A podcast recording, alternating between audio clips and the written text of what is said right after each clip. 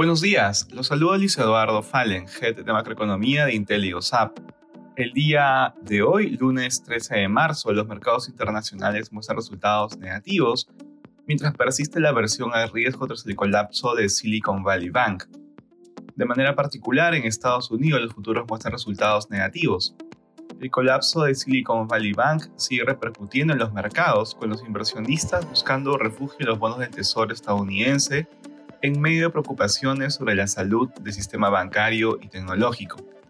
La tasa de los bonos al tesoro a dos años retrocedió más de 30 puntos básicos a 4.27%, encaminándose de su caída más pronunciada en tres días desde 1987.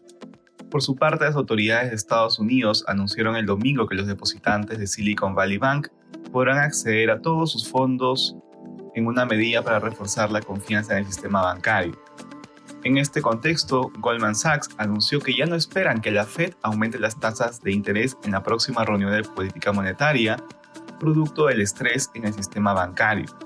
A pesar de que la semana pasada Jerome Powell abriera la puerta a una nueva aceleración en el ritmo de alza de tasas. En la eurozona las bolsas de bloque registran retrocesos, las autoridades europeas siguen de cerca la situación tras la quiebra de Silicon Valley Bank, pero niegan que se vaya a producir un contagio en el sistema financiero de la zona euro debido a la poca presencia de la entidad estadounidense en los países europeos.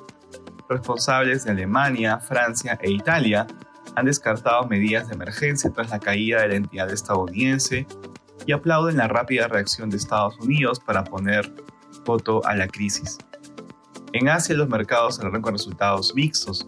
En el terreno de datos económicos se conoció que en la India se publicará, se publicará la inflación interanual de febrero, esperándose un crecimiento de 6.4%, cifra levemente menor al periodo anterior. Respecto a commodities, el precio del oro avanza durante la jornada, por su lado el precio del cobre baja, finalmente el precio del petróleo retrocede ubicándose alrededor de 73 dólares el barril WTI.